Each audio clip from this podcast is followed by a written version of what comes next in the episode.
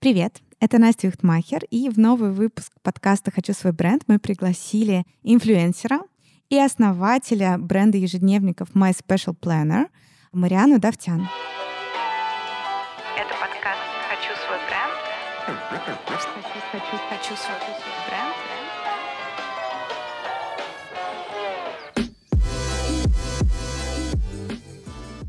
Мариана, привет. Привет. Очень рада тебя видеть. На самом деле мы с тобой а, косвенно знакомы. А, когда мы запускали наш проект «Витрина 2252», на самом старте мы подбирали людей, которые нас вдохновляют. И я, как человек, который в основном принимал решения по тем ребятам, с кем нам общаться, по нашему продвижению, да, мне всегда было очень важно, чтобы человек был чем-то занят. Потому что, так как я сама родом из крупных корпоративных компаний, вот этого всего, а, меня всегда очень вдохновляют такие молодые ребята, которые а, являются основателями разных стартапов, которые занимаются, в общем, любимым делом. И ты как раз-таки была одной из первых. Во-первых, кто нас поддержал. Спасибо Я помню, тебе большое. хорошо.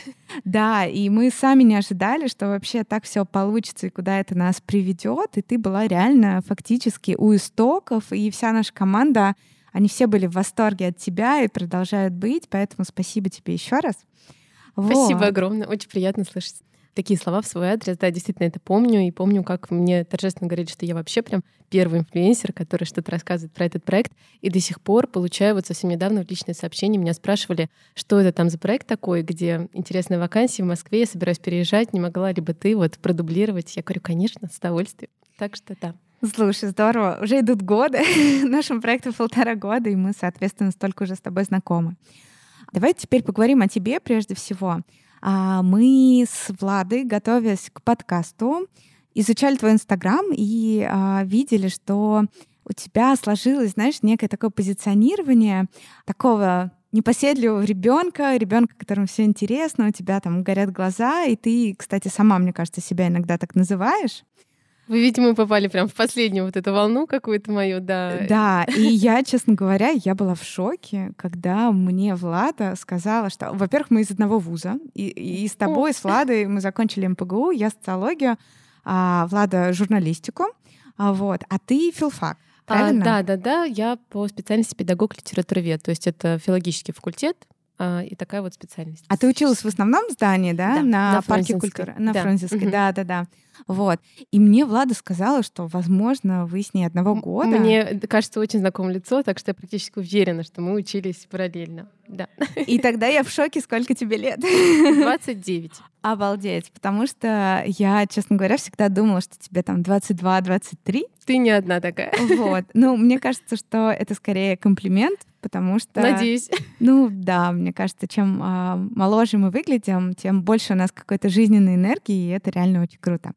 А давай поговорим о тебе, о том, что ты закончила, ты уже рассказала, да? Расскажи нам про свое детство, откуда ты, может быть, про свою семью. Как интересно, я вообще не ожидала, что в такую сторону пойдет разговор.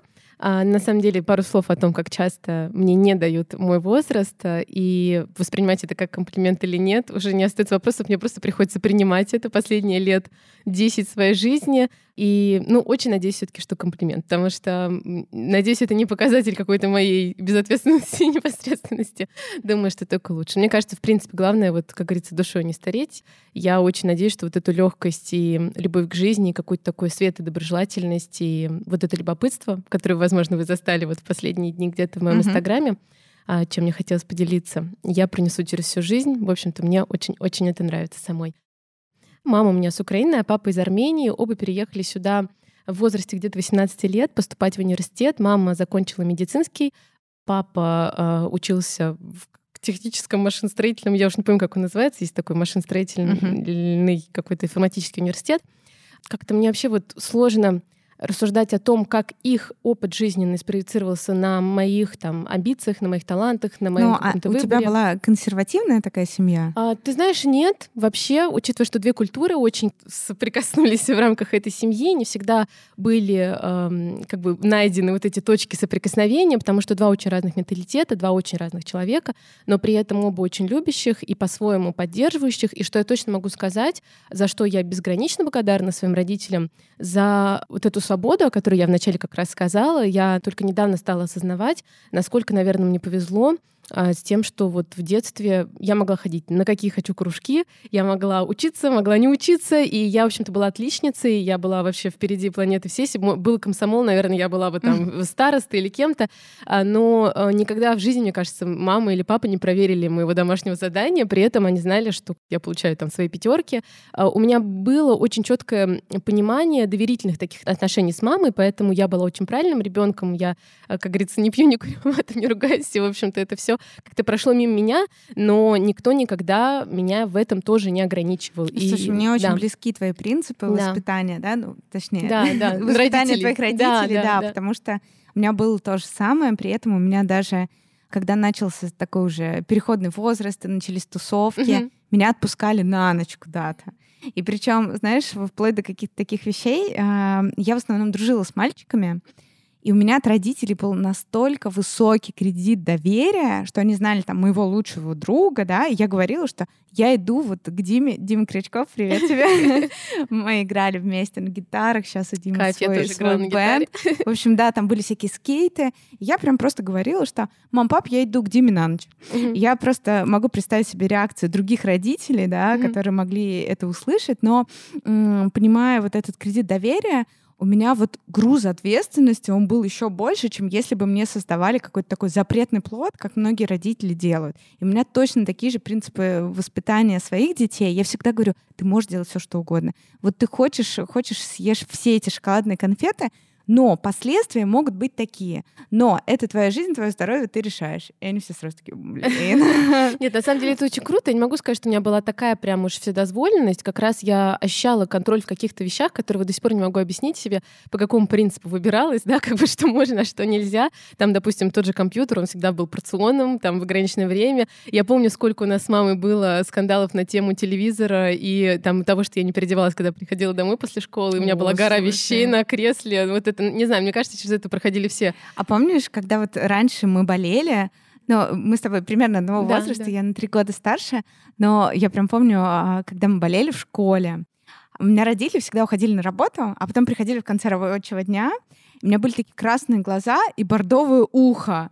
А это означало, что обычно мы с подружками как-то за параллелью. Телефон? Да, я, я поэтому радиотелефоном очень долго, много-много часов ты помнишь, разговаривала. Все наизусть знаешь номера всех подружек. Да, всех да, да. И параллельно ты еще смотришь какие-нибудь мультики или какие-нибудь зачарованные, зачарованные да, еще ты обсуждаешь это. Да. И потом типа так ты приходишь, родители, что ты делала? Уроки. Или еще что Ничего, я отдыхала. Это расписание, там типа 18.00 какие-нибудь зачарованные, потом 19.00 Зена Королева воинов. И так вот раз-раз-раз. На самом деле, честно, мне сложно спроецировать вот этот твой опыт, потому что, мне кажется, я не то чтобы не болела, но я помню, как мама мне говорила, пожалуйста, останься дома. Я говорила, нет, мне надо, у меня там какая-то репетиция, у меня там что-то. Я очень любила Ты свою была школу. прям, у тебя был такой синдром отличницы? А, я не могу сказать, ты знаешь, вот я никогда не была, вот бывают такие супер трудолюбивые, старательные отличницы, вот которые прям сидят, они вымучивают, учат, заучивают и там боятся что-то пропустить. Я была всегда, вот я не знаю, где этот вот баланс, где эта серединка, может быть, мне просто повезло, и где-то было просто что-то заложено уже в меня, почему мне там легко давалось как химия, так и математика, и литература, и, в общем-то, физкультура, любой, принцип, предмет. Ну, как бы я была таким всесторонне развитым ребенком, но при этом я была достаточно ленивой, и до сих пор, наверное, где-то вот это проецируется на мою современную жизнь нынешнюю, там, отсутствие привычки к дисциплине, к какого-то вот это заставить себя, но при этом я, в общем, я стараюсь, как бы, имею то, что имею, вот относиться к этому так, и я понимаю, что я такая, вот есть некоторые моменты моей личности, которые я э, могу принять и что-то придумать, что с этим делать. Это не про то, что, ну да, ну да, я такая. То есть это не, не про то, чтобы сдаться и снять с себя ответственность, а про то, чтобы понять, окей, да, мне сложно соблюдать, например, дедлайны, или мне сложно последовательно выполнять какие-то рутинные задачи, но при этом я крутой генератор идей, могу организовать команду, я очень могу вдохновить э, людей вокруг себя, я могу найти людей и найти способ, как реализовать свои идеи и свои какие-то вот планы и мечты финансово, да, или как-то ресурсно, чтобы найти возможность, там, условно, заплатить другим людям, чтобы сделали за меня то, что я не uh-huh. хочу или не могу. И в школьном возрасте, мне кажется, моя вот эта условная лень, я беру ее в кавычки, потому что лень — это вообще очень такое понятие, как бы, скорее всего, это значит, что тебе либо не хочется делать то, что ты делаешь, либо ты не понимаешь, как это сделать, либо вообще тебя это не вдохновляет и фрустрирует, или у тебя не хватает чего-то, чтобы решить. То есть у лени всегда есть какая-то природа. Это uh-huh. очень такое размытое, что тебе просто типа лень — это редкий случай.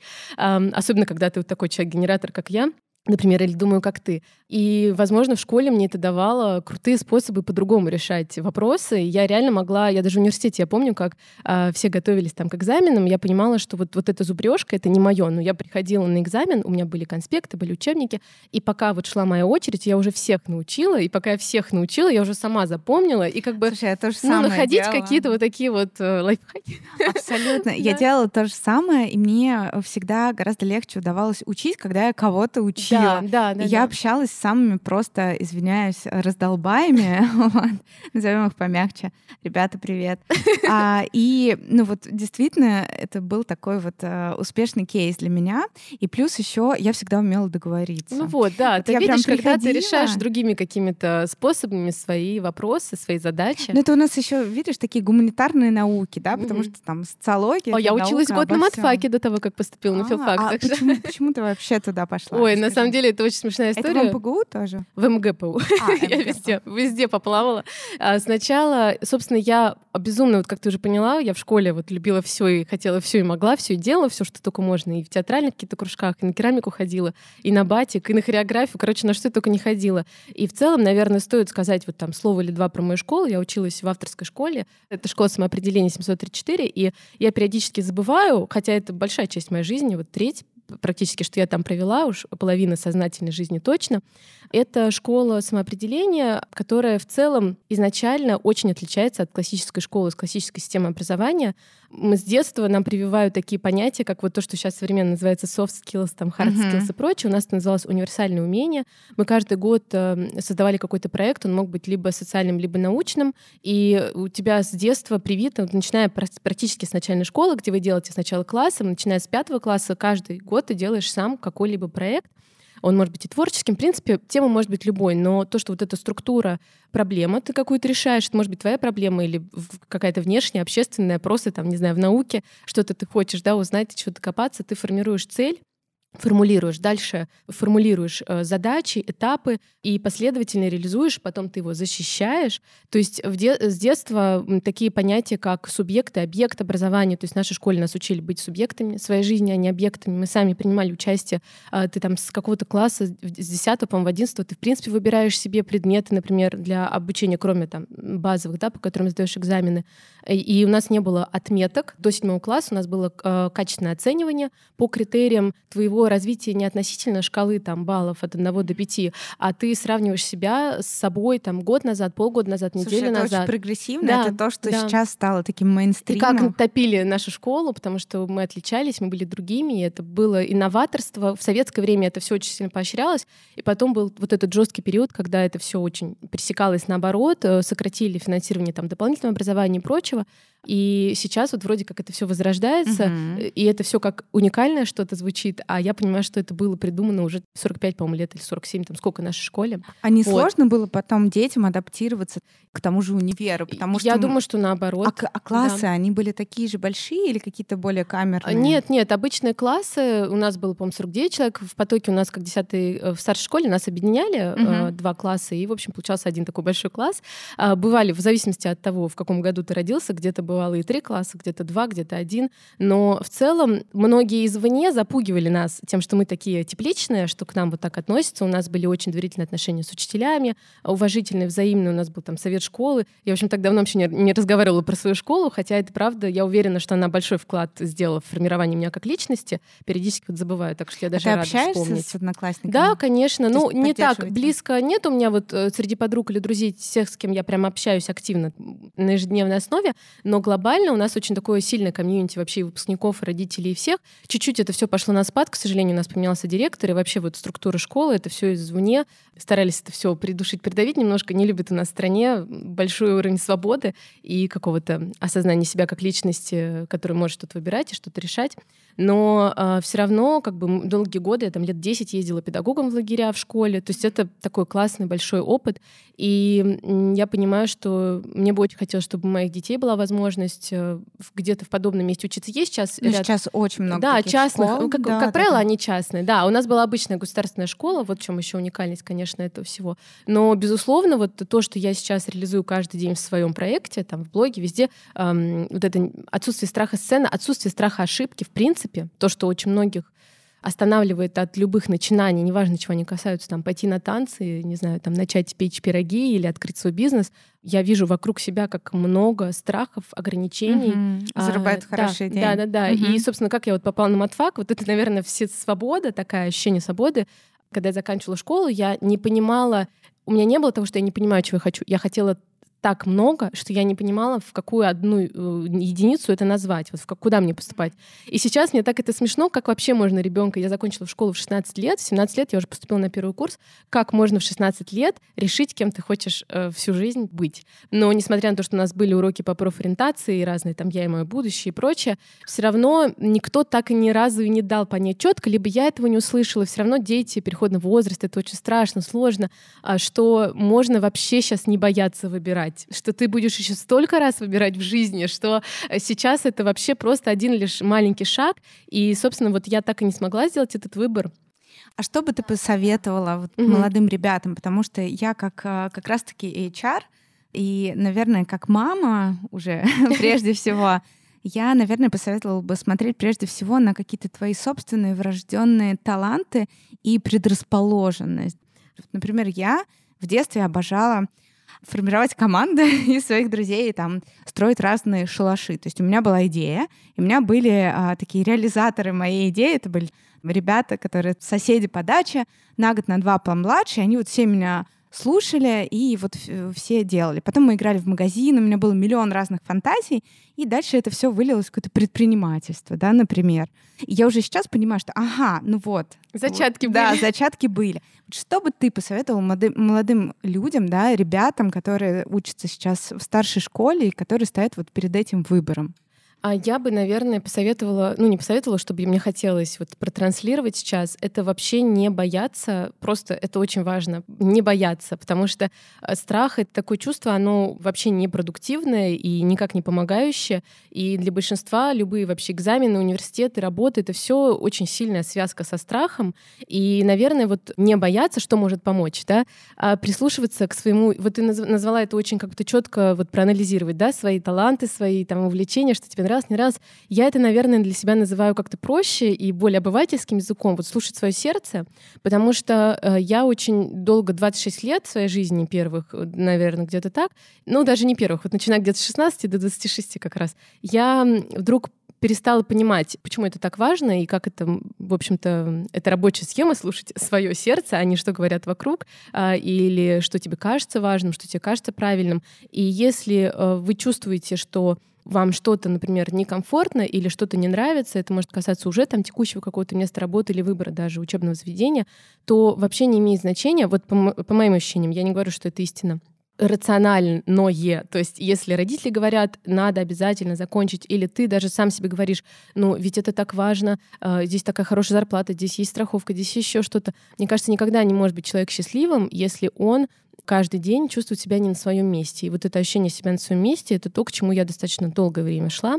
И как только я перешагнула вот однажды эту черту, я ее дважды пересекала, наверное, просто один раз менее масштабно, второй раз уже более, это ничто не сравнится с этим ощущением. Это каждый день ощущение счастья. И это не значит, что когда работа сложная, ты должен сразу такой, о нет, это слишком сложно, это вот э, тут надо постараться, тут надо поработать. Здесь не про то, что тебе всегда должно быть суперкомфортно, и ты такой, как лежишь на шезлонге с коктейлем, но про свое чувство, вот ощущение, что ты на своем месте, и тебе нравится, как ты живешь, каждый день нравится твоя жизнь, а ведь работа наша это или учеба, например, в университете, это большой процент нашей жизни, в принципе. Uh-huh. И если тебе каждый день некомфортно то, чем ты занимаешься, и тебе это не нравится, тебе это не вдохновляет, и вообще ты не получаешь ничего от этого, кроме там стресса, тревоги и желания поскорее, чтобы это все кончилось, то стоит точно задуматься. И когда я вот шла учиться, когда я вот ушла с матфака, это было просто вот где-то поучиться надо было год, а так как у меня все предметы нормально получались хорошо, я вот почему-то пошла туда. Я даже не знаю, мне сложно объяснить это как-то рационально, но зато на контрасте, когда я вот поступила на филфак, я для себя в тот момент приняла решение, вот что, кстати, тоже рабочая схема для старшеклассников. Не надо думать, э, не надо решать, принимать решения на всю жизнь в этот момент. Это просто не нужно делать. Достаточно сузить вот этот масштаб ответственности, где вам было бы интересно учиться. Этого будет достаточно. Если вот человек точно не знает, я хочу быть врачом или там я хочу быть актрисой, а просто вот пока в неопределенности, может быть, скорее всего, это что-то гуманитарное, это чаще всего очень неопределенно, где бы вам было интересно учиться. я поняла, что я, скорее всего, не хочу быть учительницей, но я точно знала, что это место, где мне будет интересно учиться. Ну, и то мне... есть а, да, твой да, совет, да. давай финализируем, давай, потому давай. что ты очень а, много да. даешь классных тезисов. Мне кажется, что вот твой такой второй совет да, для старшеклассников, он звучит как а, выбирайте что-то универсальное, что вам ближе, если вы совсем не можете определиться да. в данную минуту. Да. Вот у меня тоже было примерно так же. Я была в одиннадцатом классе, а у меня в тот момент бабушка болела раком, угу. и мы всей семьей спасали ей жизнь, да, к сожалению, не спасли. Но, в общем, это был безумный стресс. И у меня было полностью отсутствие понимания, э, чего я хочу. У меня просто реально в голове играла такая одна а, тарелка обезьянка, да, и была полная пустота вообще. Просто я приходила домой, а, плакала, очень переживала из-за бабушки там и так далее, и очень уставала. У меня я училась в гимназии, там уроки были всегда до 4-5 вечера. Вот. И в какой-то момент я просто поняла, что я не знаю, чего я хочу, э, при этом я где-то между. Я и не гуманитарий, и а, на матфак я тоже не пойду. И я подумала, что, ну, социология — это что-то такое очень... Согласись, вот не знаю, как раньше же у нас так интернетов-то этих не было. Я вообще поступала в первый год, когда только появилась ЕГЭ, вообще никто не понимал, что происходит, все подавали документы везде, и э, ты просто такой, а РГГУ, четыре какие-то буквы, МГУ, три какие-то другие буквы, которые чаще упоминаются. И я даже проходила стажировку и на рабочем месте в университете. У нас все это как бы давалось нам в школе, но все равно знаний было недостаточно, чтобы понимать вообще, что ты выбираешь. Социология, хорошо, что это, что ты будешь делать, а сейчас, мне кажется, чуть проще тем, кто, ну, да, вот, кто да, сейчас да. Сейчас гораздо больше информации. Мне кажется, есть... сейчас вообще такие смелые дети, они в 17-18 лет уже обретают профессии. То есть мы только такие, э, чего бы, куда учиться, что. А сейчас там кто-то СММщик, кто-то пишет какие-то тексты, кто-то уже там прогает что-то, кто-то снимает какие-то видео. Ну, то есть это все. Не, э, это правда, но есть еще вторая сторона медали, угу. да так как, мне кажется, получилось, а, ну, появилось большое количество разных инфлюенсеров и вот каких-то digital направлений, да, ну, я не знаю, ТикТок, например. Ну, digital направления, и я сейчас представила себе там, ну, какие-то там такие, ТикТок, например. Нет, ну, как бы, э, как вот такой супер яркий пример, да, потому что я общаюсь уже со школьниками, они, правда, начальная школа, но все равно они все дико фанатеют от контента в ТикТоке. И порой, мне кажется, вот какие-то такие новые, условно, профессии, они создают какую-то видимость успешности, mm-hmm. да, а по факту, ну, например, вот э, мы сейчас очень много подбираем людей, там, SMM, контент, вот это все, действительно такое немножко обесценивание этой всей истории. И э, если мы говорим, ну, я, например, как родитель, да, сейчас прежде всего рассуждаю, вот э, с одной стороны классно двигаться в сторону трендов, но при этом хочется вот заложить какой-то такой фундамент, который в дальнейшем поможет а, как-то выжить, выжить, и тем более у нас в стране это отдельная еще история, да. И вот здесь вот, конечно, нужно взвешивать, и мне кажется, что действительно, как ты правильно сказала, очень много информации, она вся супер-мега доступна, и э, ты можешь везде все узнавать, общаться с разными людьми, и, там, я не знаю, менторить даже старшеклассников, и как-то им советовать, потому что раньше действительно не было, и нам было гораздо сложнее, и поэтому у меня сейчас очень много знакомых моего возраста, они реально капитально несчастные, они не любят свою работу, но работают, потому что уже ну, так типа сложилось. так надо, да, так надо, а, да. особенно вырваться, причем ты говоришь моего возраста, а это какого? Это достаточно молодого возраста, да, всего 30 лет, ребята. да. Это в целом еще вся жизнь впереди, и столько еще всего можно в ней сделать, но вот на ментальном этом уровне где-то уже заложено, что ты как будто вот, вот эта работа как страдание, работа как выживание, работа как то, что ну, априори сопротивление какое-то каждый день, да, твое, то есть и ты как будто вот в этой кабале замкнут уже, особенно когда там у тебя есть дети, например, или какие-то еще ответственности, да, в виде там ипотеки или чего-то, то на самом деле, мне кажется, это вот то, чего мне больше всего бы хотелось как-то вот показывать, транслировать и делиться, э, что в этой жизни реально есть все, что бы ты ни захотел. Вот кто-то говорит, нет, это я не могу, это я не смогу, нет ничего, чего ты не можешь. Другое просто не хочешь, ты боишься, тебе сложно, это опасно, ты не хочешь рисковать, тебе не хочется сложности, тебе не хочется перемен, но можешь или не можешь, тут уже, ну, как бы не вопрос какой-то дееспособности чаще всего, да, тут именно и мне так хочется вот шерить этот опыт, потому что я реально поняла, кем я хочу стать, когда вырасту, хотя я до сих пор не знаю, там еще столько все впереди. Мы еще об этом поговорим. Да, да, да, да. И я понимаю, что это вот, скажи я сейчас себе, вот все эти годы, где я только не работала, реально, даже все не вспомню, наверное, если захочу. И мне было так страшно, что там впереди, но угу. сейчас я понимаю, что все вот сложилось так, как должно было сложиться, и мне только лишь хочется, возвращаясь назад, я бы, наверное, ничего не меняла, потому что я бы тогда не была тем, кто я есть, и там, где я есть, но вот эта уверенность в том, что если ты куда-то стремишься, не стоишь на месте, чего-то хочешь, о чем то мечтаешь, только лишь делай, просто делай, и оно обязательно вот где-то как бы состыкуется, срастется, и ты найдешь, где вот ну реализовать, наверное, себя. И... Просто это звучит все очень красиво да, и да, правда. Да. И я вот разделяю каждое слово, которое ты говоришь, потому что мы с тобой, мне кажется, во многом похожи, да, в плане какой-то энергии, вот этого движения вперед. Но ты знаешь, вот на практике а, все равно вот ты тот человек, которым ты была еще вот с детства, да, вот то, что ты рассказываешь, ты ходила там на миллион секций, ты mm-hmm. двигалась вперед, ты была отличницей, ты очень старалась, т -т -т. и это все у тебя на протяжении всей жизни идет такой единой линии. Очень сложно человеку, который был немножко другом, был замкнут всегда своими какими-то комплексами, а, которые он сам себе там выстроил, барьеры и так далее, сказать, что, чувак, не бойся, делай. Э, нужно вот, ли это ему? Ну, значит, ему действительно это не нужно. Но как бы вот я понимаю твое стремление донести до людей, и порой вот какие-то базовые вещи, знаешь, мне иногда кажется, что я вот говорю какую-то абсолютно базовую фигню, вот как Тони Робинсон. Реально, хотите быть успешными, будьте.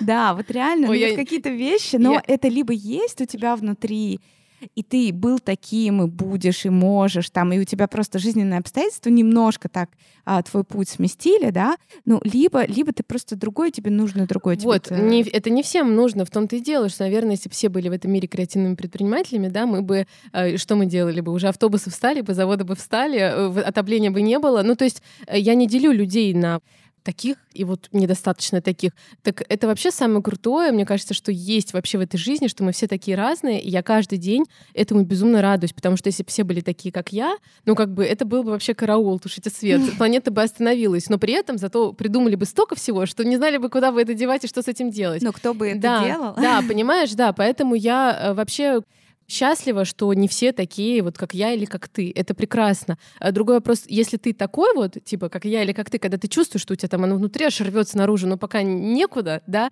то э, вот где-то чуть-чуть себя успокоить, где-то чуть-чуть себя подбодрить, вдохновить, посмотреть, там, понять, что да, ну как бы вот бывает по-разному, и, возможно, у меня будет тоже. Наверное, вот я могу только адресовать свой опыт на тех, кому, в принципе, созвучно мое вот ощущение себя. Потому что для тех, для кого оно не созвучно, но оно бессмысленно, неприменимо и не нужно, это логично. После университета у меня этот был очень такой период плавающей растерянности. Я работала далеко не на каких-то суперкреативных работах. Я работала... Расскажи, где ты работала? Я работала, начиная, наверное, вот э, с каких-то университетских времен, долгое время там репетитором, я работала промотором, я работала, э, ну, какие-то вот такие вот задачи, которые, в принципе, может решать любой. Не надо обладать какими-то талантами для Но этого. Это все были какие-то, ну, некие фриланс-роли, скажем так. Чаще всего, да. А Потом, была у тебя какая-то постоянная конечно, работа? Да, да, да. После, на последнем курсе университета я устроилась еще до этого. Господи, у меня уже все, я говорю, в голове перемешалось. Я три месяца, у меня такой был классный опыт, проработала ассистентом, наверное, вот девушки, кстати, она достаточно сейчас стала известной вот в кругах предпринимательских, ее зовут Анна Рудакова, она создательница форума Women's Who Matters, и я так рада вот сейчас тоже наблюдать, что она нашла какую-то свою э, нишу. нишу, да, потому что на тот момент она тоже, вот судя потому что она говорит сейчас, была вот в этом таком растерянном поиске пограничном между созданием классных, крутых проектов, зарабатыванием больших денег и желанием заниматься благотворительностью, социальными проектами. Я как раз попала вот в компанию «Социальные проекты». Это был просто супер школа жизни, потому что у меня выпала такая огромная ответственность и объем задач. Мне было что-то 20, по-моему, лет или сколько. Я просто офигела так, но это был очень крутой опыт. Я работала долгое время, тоже там раз-два в неделю в галерее современного искусства. Короче, mm-hmm. сейчас я только не работала. Причем пошла я туда, уже умея зарабатывать деньги лучше, например, на репетиторстве. А мне там, типа, сказали, будет 500 рублей за смену с 12 до 9 вечера. А, ну, а понятно. зачем ты пошла туда? Ну, я, было мне просто мне было интересно, да, я подумала, мне просто хотелось рассмеяться в лицо человеку, когда он произнес мне такие цифры, потому что даже промоутер получает, uh-huh. ну, там, 200 рублей uh-huh. в час.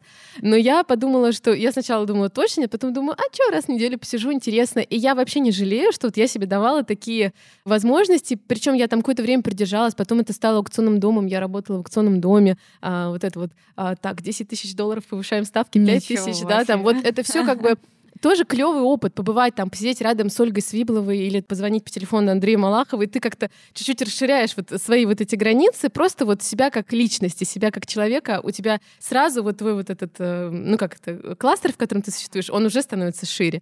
И потом я э, работала три года в театральном агентстве, начиная вот с последнего курса, заказ билетов по телефону. Это да было ладно? такое, да, это было Ты такое. звонила прям. Э, да, но это, было, года. это были не холодные как бы обзвоны, ага. это были входящие звонки, это было такое типа VIP агентство. А Слушай, мы продавали. Ну это, ну, это школа жизни, можно школа сказать. Жизни. Очень крутая. Очень У нас было очень приятное такой э, с, дев, с девочками был такой маленький офис, у меня была такая классная начальница. То есть это все далеко вообще там и, и все эти люди, они не знают, что такое, например, Ветер Фест или там ага. не знаю какие-нибудь там бренды э, или Zero Waste или что-то, но при этом я и тогда этого тоже особо не знала, но при этом я очень очень много узнала вообще про театры. Я всегда это любила. Я полюбила балет еще в университете, и у меня была возможность благодаря этой работе. Я несколько раз ходила в Большой театр, сидела там на первом ряду, а, смотрела какие-то премьеры, и плюс я очень хорошо узнала Москву. У меня в целом вот этот формат работы с клиентом до сих пор он проецируется на то, что я делаю, потому что я работаю в бизнесе товарном, где каждый день кто-то что-то uh-huh. заказывает, и поэтому как бы вот эта клиентоориентированность, умение сформулировать даже вообще, что тебе надо, кратко, емко, четко, чтобы клиенту было приятно, понятно,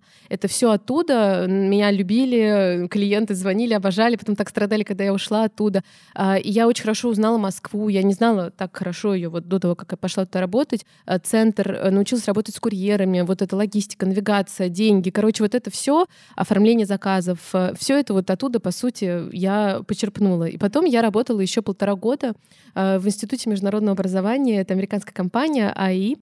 Это филиал российский американских обменных программ. Я была сначала офис-менеджером, и потом еще специалистом программы. И это самый странный эпизод моей жизни, потому что в первый же день, вот, надеюсь, никто из тех, кто раньше был моими работодателями или коллегами, это не слушает, но в первый день, когда я пришла туда, я села за свой стол, я поняла, что я отсюда уволюсь, вопрос времени. И сейчас я понимаю, что я бы никогда в жизни не согласилась на такое. Я и более ты терпела того, полтора года. Да, я полтора года, я просто, ну, была вот в постоянном сопротивлении. Да, я нашла какой-то определенный свой кайф. Мы там создали с девчонками какой-то круг приятный, там, обеды наши я очень любила. Uh-huh. Я научилась хорошо и быстро справляться со своей работой, и это тоже дает какие-то эндорфины. Очень многие на это подсаживаются, и так 50 лет на этом, ну, uh-huh. сидят на этой игле, когда ты уже разобрался в своей работе, и ты получаешь удовольствие просто от того, что ты ее там щелкаешь как орешки. Хотя, если глобально абстрагироваться, что ты вообще делаешь, зачем, для чего, и что тебе это дает, окажется, что как бы там минус по всем пунктам, но ты уже в этой как бы кабале, и ты научаешься от нее получать удовольствие. И, ну и тебе другое да, просто ну, не нужно. Ну, или не нужно, или ты просто не понял, что оно тебе нужно. Да, иногда и не нужно вообще.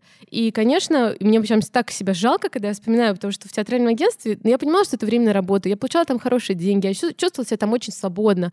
А здесь просто все. Я подумала, это, кстати, к слову про вот стереотипы. Ну, это же классная компания, хорошая зарплата, хотя она, кстати, была меньше, чем в агентстве, но там уже все шло на дно, так что это было хорошее решение для меня как финансовое. Я такая, так, я буду заниматься зато английским, я куплю себе компьютер. То есть у меня было столько зато, но тут надо было как бы думать не о том, что зато, а как бы ты вообще что со своей жизнью делаешь. Но э, понадобилось полтора года и в сумме лет шесть, чтобы вот это прекратить, uh-huh. да. А потом я оттуда просто как прыжок веры совершила, как ассасин. Просто ушла оттуда на неоплачиваемую стажировку в, в самом агентство.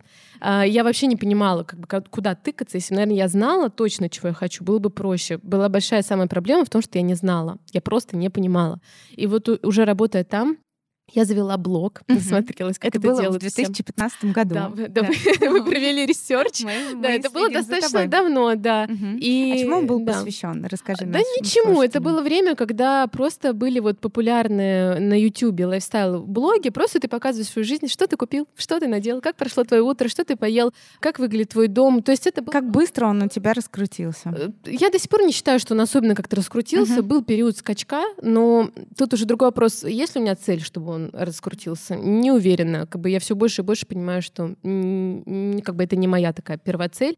Но э, что самое смешное и как это э, ироничное, что именно видео, как я веду свой ежедневник, который я тогда снимала, ну просто потому что вот Маш Новосад, я не знаю, знаете ли вы, нет? Знаю, конечно. Вот, конечно, я с ней сейчас дружу, а тогда это вот была одна из моих таких вот любимых девочек-блогеров, э, и она снимала такие видео, думаю, ну я сниму. И в итоге именно это видео стало как бы толчком к тому, что мой канал начал набирать какую-то Мгм. популярность. Это очень смешно. А ты сейчас Да. продолжаешь как-то его вести? Да, я периодически снимаю что-то по настроению или когда есть какой-то спонсор, например. Это очень прикольно, что это стимулирует, и я Мгм. открыта со своей аудиторией в этом, что я бы и так снимала видео, но я их так не снимаю, просто потому что мне иногда времени не хватает, иногда вот какой-то моей дисциплинированности, а когда у меня есть какая-то договоренность перед спонсором, меня это чуть стимулирует, и, и при этом контент от этого не перестает быть моим, искренним, честным, прекрасным, но просто так это дает мне вот некоторые внешние рамки, которые мне помогают существовать. А в И- какой момент э, твой блог, да, либо твоя Мгм. роль именно, а, скажем так, когда ты стала развивать свой личный бренд, когда это стало вообще приносить тебе какие-либо деньги, что ты смогла отказаться от работы на кого-то? На самом деле сложно вот этот... Нет, наверное, я могу сказать, когда это четко был период. Я остановилась на том, что вот я ушла из АЭИ, а, но это был такой странный период, когда я тоже не знала, куда, в общем-то, податься, и начала следить э, за одной девочкой на тот период. Я до сих пор с ней, кстати, общаюсь, и мы работаем по проектам с Машей Куляевой. И она рассказывала про работу контент-креатором. Мне показалось, что все это так интересно. То есть делать фотографии, писать тексты в съемки, там, Инстаграм, YouTube, это может быть легально. Еще и за это могут платить деньги, потому что я-то на своей работе вот так вот, зна- знаешь, телефон из-под стола, ну, как бы, и я понимала, что я, ну, сейчас вообще не в, в правилах и в рамках. Это что-то вообще такое, мои увлечения, какие-то развлечения, как моя мама любит это называть. Но я уже тогда, в этот год, это был такой решающий, наверное, год в моей жизни, когда уже что-то было с каналом. В этот год я сделала свой ежедневник. В этот год э, я сделала Инстаграм для своего ежедневника. И, собственно, именно он стал ключевым кейсом, по которому меня взяли тогда в агентство. То есть все было как бы То связано. есть ты пришла, прям показала Да. этот кейс? Ну, я попробовала первый раз, меня не взяли, но у меня не было никакого опыта, это очень смешно. Сейчас я понимаю, что это очень смешно, как я делала ТЗ. Я не знала ничего про то, как работает вот маркетинг в Инстаграме. Я это все придумывала, я изобретала, я не знала Pinterest, я находила, я гуглила картинки. Слушай, ну это был Да. 2017 А, год, Но это все уже существовало. Я была просто оторвана от этой реальности Ага. какой-то, и я просто реально придумывала какие-то механики конкурсов, там еще чего-то. И в первый раз вот меня не взяли, но я сама виновата, я очень поздно отправила тестовое задание, мне потом сказали, что оно было одним из лучших, но это было, в общем-то, а, уже, уже поздно. А потом я пошла к ним на мастер-класс на однодневный, там задавала вопросики, сидела в первом ряду. И потом, когда они второй раз уже искали а, опять стажера, уже на тот момент у меня был инстаграм-планера, который тоже супер интуитивно. Я до сих пор веду свой бизнес и все вообще в жизни делаю максимально э, интуитивно, набирая где-то какие-то знания, но все равно так стихийно достаточно. А, И оказалось тоже, что это уже было круто, что мне было что показать, как я это веду. У нас уже были продажи, у меня там была первая тысяча каких-то подписчиков. На тот момент это было очень круто, что это все было органично, органически в смысле прироста и все. И потом, кстати, мне понадобилось 6 месяцев, чтобы уйти уже из агентства. То есть после вот 6 лет поисков я поняла, что все, я достигла своего потолка. Мне там дали очень много. Я взяла все, что могла на максимум. Я отдала туда очень много себя. И просто поняла, что дальше уже не могу так, потому что меня вот эти рамки очень сковывают. И я взяла несколько проектов сама уже. Мгм. И вот в прошлом году весной, то есть уже полтора года назад, получается, был последний вот как бы момент, когда я уже отказалась от последнего проекта. А подожди, вот ты говоришь, взяла проекты. Да. То есть ты была как SMM-менеджер? Да, да, да. Я Ага. нашла просто классный бренд. Например, был бренд одежды Хер. Он, к сожалению, уже все скончался, но на тот момент он еще только-только зарождался. И у меня вот есть подруга Женя, у нее есть магазин даже Стор, я не знаю, может быть, ты знаешь или нет, такой лок- мультибренд локальных проектов. И я увидела у нее этот бренд и поняла, что очень красивые вещи. Зальна это еще не было так популярно, как это популярно сейчас. Я посмотрела их Инстаграм, и он заставил меня плакать. Он был ужасным. И я просто предложила им встретиться, и я просто честно сказала, ребят, у вас такой красивый продукт, но он так ужасно упакован. А вообще трансформация — это прям мое. Mm-hmm. Мне когда-то астролог даже так сказала. И я говорю, давайте я вот, как говорится, сделаю говна конфетку вам и сделала. И у нас был очень крутой, вот это все выстрелило так нереально, это понравилось девчонкам, типа э, Даше Чапановой, Маше Балуевой, то есть это прям Маша Новосад. Одна у другой там начали эти льняные платья видеть, и мы просто нереально выстрелили круто, но потом ребята немножко слили, они очень поздно выпустили осеннюю коллекцию, потом она получилась не супер удачной, и как-то это все шло на спад. Э, я достаточно долго с ними работала, за 20 тысяч рублей в месяц. Вот, в общем-то, это был ну, нужный, важный, наверное, сложный тоже, но очень интересный опыт. И да, в общем, так, так это было. Потом появился еще один проект «Гедонизм Гелос», тоже uh-huh. проект, который я, в общем, ну, как бы запустила. Вела. Да, да, я взяла его на этапе, когда это был просто такой хендмейд проектик, и мы его выстрелили. Потом, когда я поняла, что уже все, дальше как на подстрельной лошади, уже и я не могу дать, у меня нет столько квалификации, да, я не профессиональный маркетолог, СММщик, контент-менеджер, и девочкам нужен вот этот рост, и я уже не могу больше ничего им дать. И мы на дружественной очень ноте расстались, э, и я поняла, что все, у меня вообще-то уже 4 года существует мой special planner. Давай вернемся к твоему Да, проекту. да, да, Подскажи, пожалуйста, почему именно ежедневники? Как тебе вообще пришла идея? И можешь мне, как вот человеку, который покупал себе в жизни, я не знаю, ну 100, 200, 300 И разных бросал? ежедневников и бросал. У тебя просто еще не было моей special planner. Правда? Потому что я начинаю вот это красиво вести, я красиво пишу первую страницу, либо там чей-то этот ежедневник, и у меня еще от природы, у меня он какой-то не очень почерк. То есть у меня почерк такого восьмиклассника, двоечника. Вот э, первый вопрос, давай расскажи вначале про идею, и второе, расскажи, пожалуйста, насколько вот таким вот безнадежным людям, которые не умеют ничего вести, насколько вообще стоит заводить ежедневники. А, во- вообще, смотри. Давай про идею. Давай про идею. Если возвращаться в детство, это очень забавно, но то, что ты сказала, мне очень откликнулось, потому что когда я была еще маленькая девочка Марианы, я обожала канцелярские магазины, я обожала ежедневники, тетрадки, ручки, блокноты, палаточки, вот эти э, комус. Еще не было тогда никаких республик, ничего. А, Гелевые ручки Гелевые, да, цветные, с блесками пахли, вкусные еще они. Ну, в общем, маркеры, скотчи, все, что только можно. Понятно, что в тот момент я даже подумать не могла, что когда-нибудь это станет каким-то моим делом. Более того, я до сих пор, мне это смешно и странно, и я все жду, когда когда жизнь что-то новое преподнесет, возможно, даже дорастем до какого-то ну, момента, когда я смогу это кому-то передать, потому что совсем ну, сворачивать не хочется, но, а, в общем-то, пока не перегорела, пока горю, круто делаю, но это очень смешно. Никогда бы в жизни я не подумала реально, что это станет каким-то моим делом. Не то, что я купила первый молескин и подумала, ну вот однажды я вырасту и сделаю свой молескин, и свою империю. А, такого не было. Но а, я, как большая любительница, это все всегда покупала, вела, что-то не вела, что-то забрасывала, что-то нет. И я уже рассказывала достаточно много раз эту историю, но если прямо в двух словах, то предпоследним моим планером дома из спешл планера был молескин. Правильный, скучный, маленький, с плохим переплетом, а, с дешевой бумагой, желтоватый. На самом деле, вот я понимаю, что это легенда, но если вот приглядываться именно к качеству, то это не самый, в общем, так скажу честно, качественный ежедневник, но тогда это был прям Эверест. И после него у меня был Бандо, это ежедневник, до сих пор они выпускают. Это мы с Дашей Благлазовой смеялись, что это просто золотая жила для психотерапевтов. Вот этот ежедневник I'm very busy, Мгм. который просто до сих пор э, тиражируется в этих розовых... Вот это, знаешь, э, такой диссонанс, вот это розовые блески, цветочки, при этом вот это тревожное состояние I'm very busy, которое просто они транслируют уже годами. Он мне сначала очень понравился, а потом я поняла, что он совершенно бессмысленный, в нем очень плотные страницы, очень много иллюстраций, он очень тяжелый, неудобно его брать с собой, в нем мало места для реальных записей, в нем все структурировано заранее, и у тебя нет вообще никакой свободы для твоих каких-то вот заметок или чего-то. И под конец этого года я вот только сегодня вышел подкаст, где я про это рассказывала, мне очень понравилась формулировка. Я сказала там, что он исчерпал для себя, ну как-то вот эйфория моя все пропала на, на тему этого ежедневника. Я поняла, что мне нужен другой. И, собственно, благодарность огромная бренду Бандо и его создателям за то, что я поняла, каким ежедневник не должен быть. А, И у меня прям был целый список того, каким вот он в моем понимании должен быть. Легкий, компактный, ничего лишнего, минималистичный. Это должен быть удобный инструмент для планирования. Это не должна быть еще одна кабала, как будто их и так в жизни мало, где ты должен отметить, сколько ты выпил воды или сколько ты потратил денег, или где у тебя не помещаются дела на день, но при этом там э, вот такой раздел на какие-то, не знаю, планы на месяц, а ты вообще никогда не записываешь планы на месяц. И я поняла, что череда этих ограничений, которые выстраивает классический ежедневник, а если брать классический классический ежедневник, это еще и страниц 10 какой-то бесполезнейшей информации на тему там кодов, городов, стран и курсов денег, и карты и все прочее. И, собственно, мне хотелось сделать таким ежедневник, чтобы он не напрягал тебя, а помогал тебе, чтобы тебе хотелось в него что-то записывать, чтобы у тебя тянулась туда рука.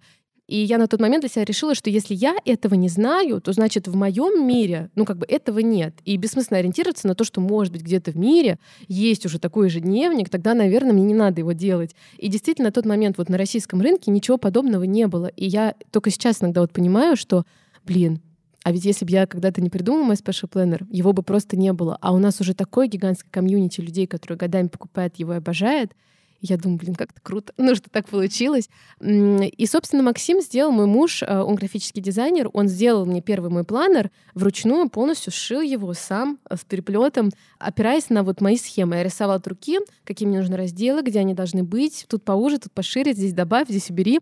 И в итоге вот эта структура, которая получилась в первом планере, она до сих пор практически не поменялась, за исключением там каких-то апгрейдов. Очень э, поняла вообще всех производителей айфонов и прочего. Как только у тебя выходит тираж, ты думаешь, как ты можешь сделать лучше следующий. Угу. Это очень такое приятное чувство. А за четыре года существования твоего ежедневника появились какие-то аналоги? Потому что, ну вот, а, вот это на российском ню- рынке эстетика, вот это вот. Не могу сказать, честно говоря, не могу сказать, что да, есть какие-то как бы в нашей нише я не могу сказать конкуренты даже, потому что мы, мы разные, мы все разные. Да, там есть Falafel Books, есть там еще кто-то. Есть, например, проект 365 дан, который вообще не считаю конкурентом, они вообще про другое, у них ежедневники там личной эффективности, у нас это просто рабочий инструмент для uh-huh. планирования. Мы не претендуем на звание какого-то ежедневника, который научит тебя быть продуктивным или там выполнять какие-то привычки, он может просто помочь, посодействовать. И все равно, вот чтобы новое не выходило, а это, кстати, что меня очень подстегнуло вот в первый год, я подумала, блин, ну если я сейчас не сделаю, ну кто-нибудь точно сделает, и все. Ну и уже тогда уже будет бессмысленно. И я поэтому так решила поднажать и, mm-hmm. и выстрелить. И вот это для меня удивительно, что действительно такого нет. Тем более мы делаем и стопроцентно переработанные бумаги, наши все ежедневники, тетради и прочее. И я считаю это огромным нашим преимуществом, и для меня это очень-очень важно. А, расскажи, пожалуйста, вот а, безнадежным людям, у которых нет культуры ведения дневников, объясню, как я это делаю, угу. да, я тоже, несмотря на то, что я сейчас сижу с тобой с листочком, с листочком но просто из-за нехватки времени мне проще распечатать и а, прочитать в такси, меня гораздо меньше укачивает. Вот. А, я все фиксирую в заметках. Угу. И а, в том же айфоне, да, выставляю себе какие-то напоминалки, чтобы у меня не высвечивались, кому позвонить, с кем встреча и так далее. Но в основном это заметки с а, заголовками. Подскажи, пожалуйста, для людей, которые вот даже уже ручкой писать особо отвыкли, насколько... В чем ценности? Вообще нужно ли? Ну, скажем так, если бы там я купила сейчас твой ежедневник, насколько он бы меня вот прям просто супер, знаешь, затянул? Тут э, мне кажется, что самое крутое и вообще в жизни, что мы все безумно разные, и всем очень разное подходит. И я вообще не стремлюсь позиционировать наш ежедневник как тот, который подходит всем. Ну, mm-hmm. это, не, это не может быть так, и слава богу, как я уже сказала, если все люди были одинаковы, это был бы очень странный мир, обреченный. Но определенно есть тип людей, которые выбирают для себя digital планирование, и я не лезу в их огород. То есть если человек решил для себя, что ему так удобнее, там Google календари или еще что-то, там Trello, Notion, что угодно, окей. Есть люди, которые выбирают для себя аналоговые ежедневники, их можно уже назвать так, трушные, бумажные, то как бы для них мы можем предложить очень крутой продукт. Более того, я сама часто веду заметки там в айфоне где-то что-то, но для меня часто это превращается как бы тебе сказать, в чем для меня разница бумаги и вот э, digital а? Ну, в том, что в digital это, да, это поток, это какой-то хаос бесконечных вот этих вот там в одном месте, в этом месте. Я очень люблю, что можно править, что можно там добавить, переставить, там еще что-то. Или список э, дел на час ты можешь записать и удалить, а не носить потом с собой, да, там э, на бумажке. Но когда я беру лист и ручку, у меня гораздо четче структура, гораздо больше свободы я ощущаю, потому что меня не ограничивает никакой э, интерфейс, что я могу обвести, куда я могу какую стрелочку там направить. Uh-huh. И вообще очень чувствуют эту связь когнитивную писания с мышлением.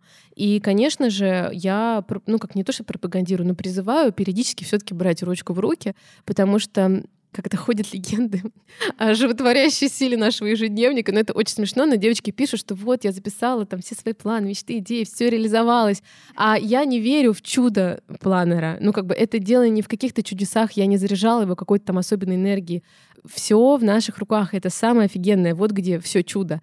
Просто когда ты записываешь, когда ты фиксируешь, когда ты свой поток мыслей, идей, планов, страхов, тревог превращаешь в структуру, то ты обретаешь и чувство контроля. Это касается, как у меня такой есть термин тревожный списочек. Это когда вот ты чувствуешь просто тревогу, и ты даже не можешь понять, что ее вызывает. Берешь листочек, берешь ручку и выписываешь все, вот все, что в твоей голове. И это превращается, уже становится планом, а не просто, ну, как бы вот этим вот чувством фоновой тревоги. То же самое касается и позитивного выписывания. У тебя может быть миллиард идей, миллиард планов, миллиард желаний, но если ты не понимаешь, куда их направить, если у них нет структуры, если нет проекта, цели, задачи, этапы, проблемы, ресурсы, то это все так и останется таким же тревожным, просто немножко более позитивно окрашенным, но все еще тревожным вот таким комком внутри тебя. И в этом и есть вся сила. И мне кажется, что иногда, даже если ты супер диджитализированный человечек, взять туду листочек э, и выписать. А что касается вот тех, кто начинает и бросает, э, ходят опять же легенды о том, что это для многих был первый ежедневник, который хотелось вести до конца.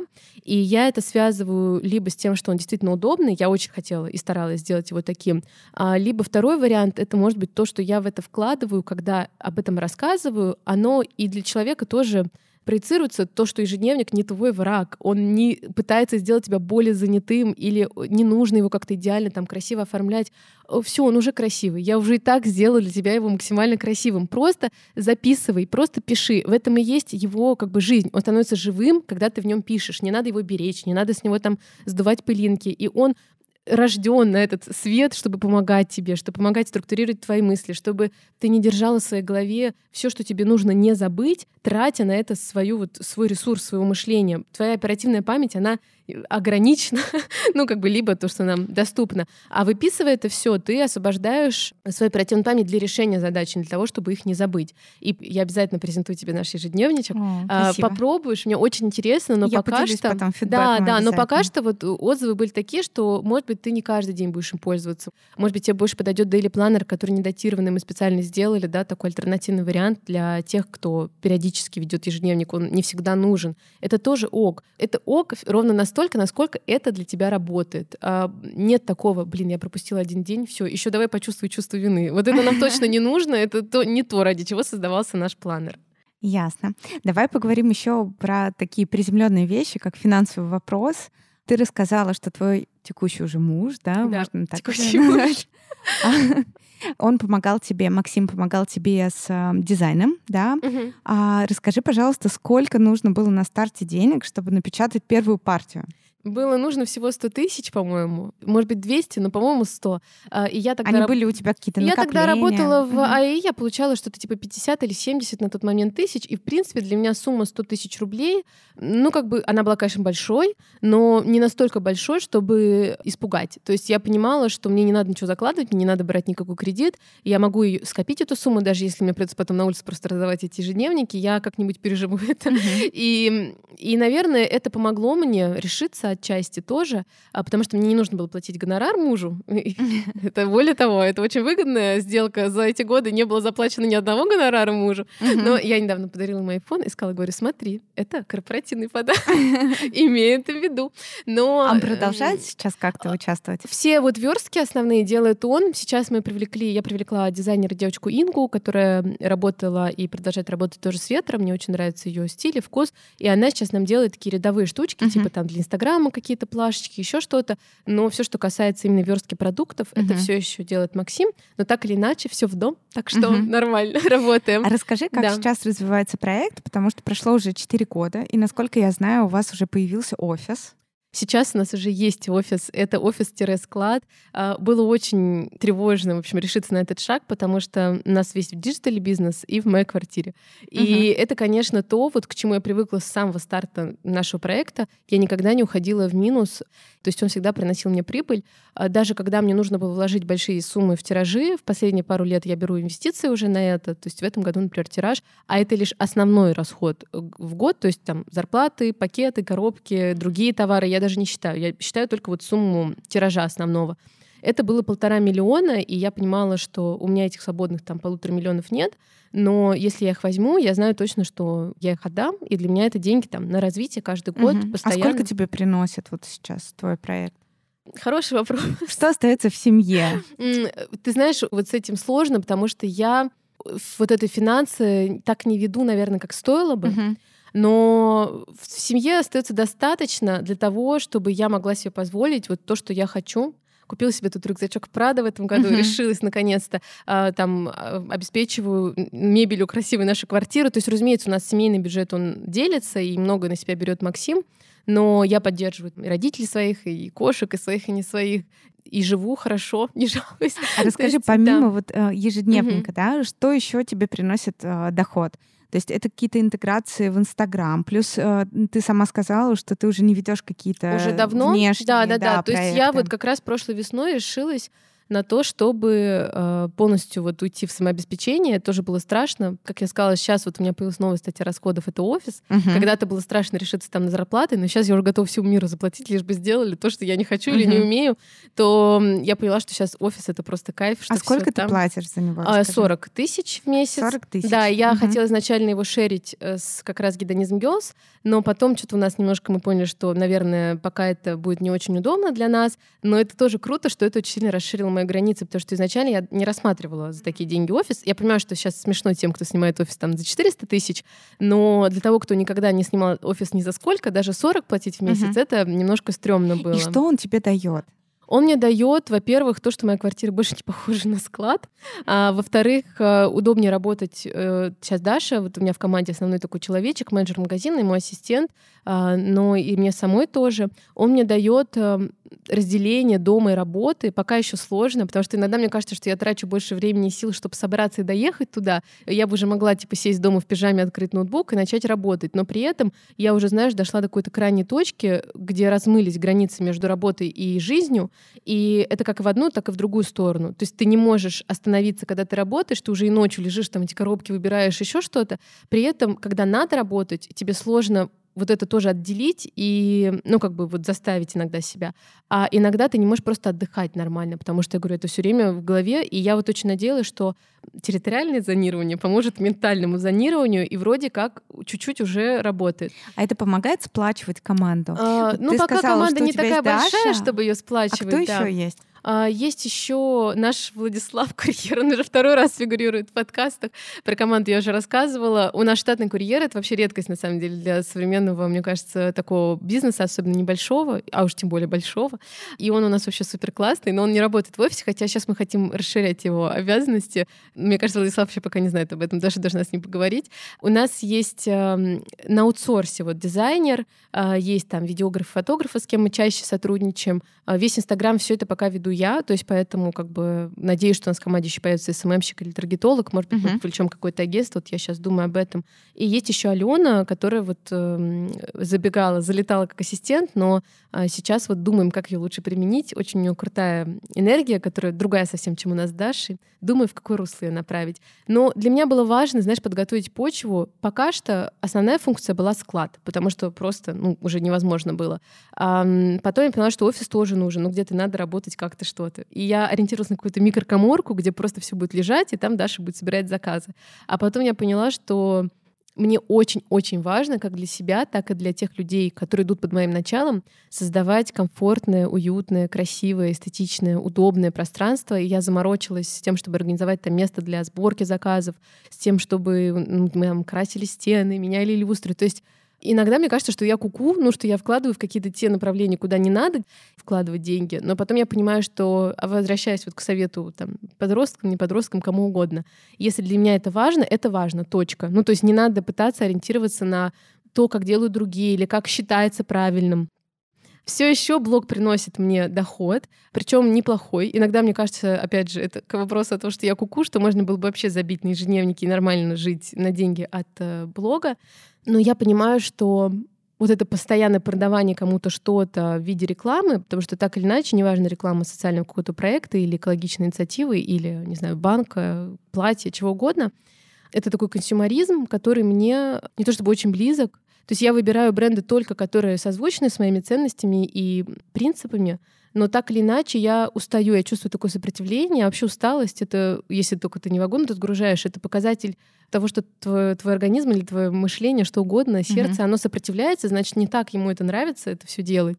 Если чувствуешь от этого усталость или напряжение, и вот от делания рекламы меня это тяготит. Хотя это круто, там, денежка, все такое, есть какая-то вторая жилка, откуда денежки mm-hmm. идут, на всякий случай я знаю, что она есть. Но было бы круто перестать таким. Мне бы хотелось, наверное, полностью, чтобы только бренд приносил мне uh-huh. деньги. Но, с другой стороны, это классно, что это есть, почему нет, как бы, и это меня, как я уже говорила, и стимулирует. Сейчас так. А у тебя нет ощущения, что появилась какая-то тенденция, что люди стали меньше верить? Ну вот мы просто тоже... Ты имеешь в виду аудитория? Да, да, да. Меньше переходов. Все уже, знаешь, привыкли к рекламе, да, уже гораздо меньше доверия. А, доверие я не чувствую недостаток. У меня, несмотря на то, что небольшая аудитория, но, как, как я поняла, среди брендов уже uh-huh. это достаточно известный э, как это, факт, что у меня очень лояльная аудитория, и э, действительно она и доверяет, и прислушивается, и ну, какую-то имеет большую ценность, не количественно, а качественно. Но это как раз один из тех моментов, почему мне бы хотелось сделать меньше рекламы, потому что мне просто не хочется засорять инфополе, ни свое, ни людей.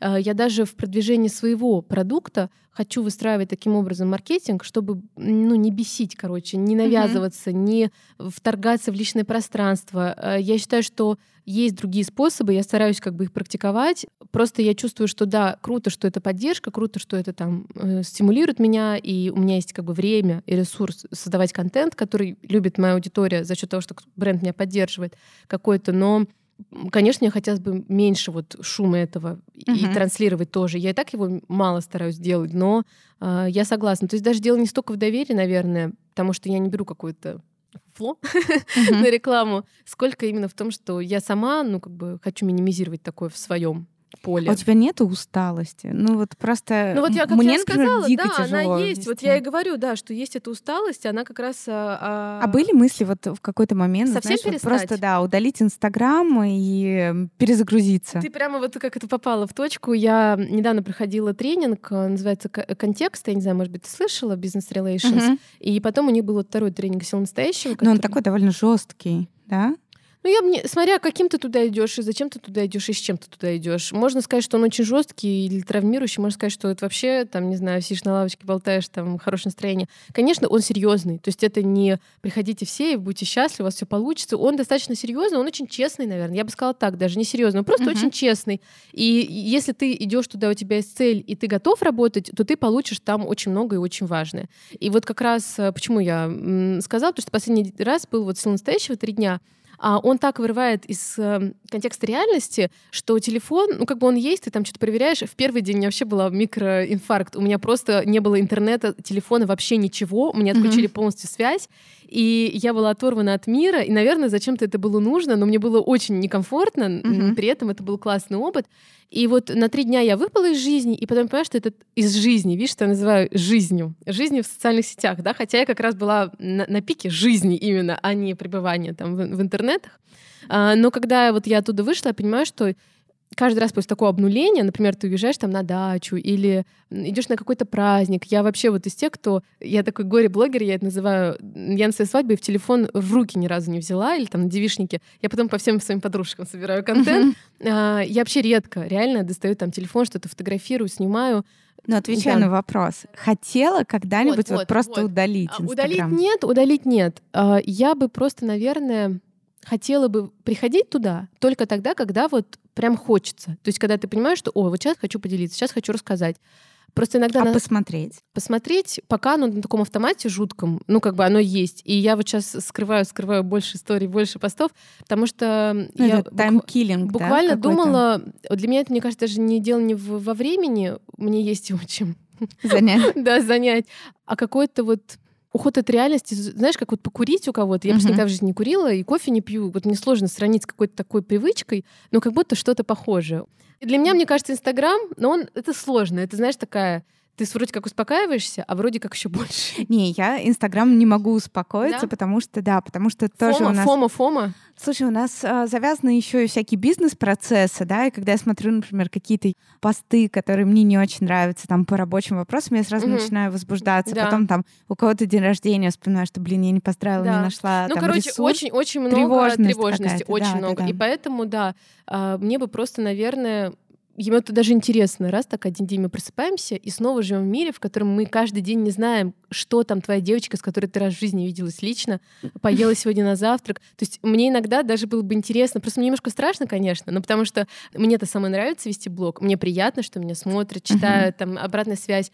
И, конечно, если я приму решение, что мне это больше не нужно, сразу начинаешь думать, а сейчас как все примут решение, что им это больше не нужно, и ты такой думаешь, блин, что-то как-то не хочется, чтобы так было, потому что у меня и продажи через э, блог, и моя самореализация, она тоже там, и подкаст, вот сейчас я сделала тоже, это моя аудитория, она там где-то тоже, ну, об этом узнает. Ну, для тебя это такой Да. бизнес Короче, поэтому хотелось бы, честно, иногда. Короче, да, сложный вопрос, но хотелось бы. Мне бы хотелось пожить в том мире, в котором мы снова не знаем. Я не знаю, где ты сейчас, что ты делаешь. Мне надо позвонить тебе, чтобы спросить, а не зайти в сторис и посмотреть. Мне кажется, нам бы стало всем чуть полегче. А Как к этому относится Максим? Потому что у меня, например, муж, он а, дико не любит это. Максим создает впечатление такого очень спокойного молодого человека, который, в принципе, я даже заходила на его профиль а, в Инстаграм. Привет, Максим. Он а, его ведет очень красиво. Видимо, ну, в своем понимании. ну, э, в да, своем дизайнерском, диджитальном, да, 3D-шном. ну все равно очень сдержанно, красиво, чувствуется, что у него есть вкус врожденный, да. Но вот вопрос, как он относится вот к твоей такой публичности, к тому, что ты вечно все показываешь, наверное, ты все равно в какие-то моменты, когда у вас э, какой-то, я не знаю, счастливый момент вместе, ты такая, погоди.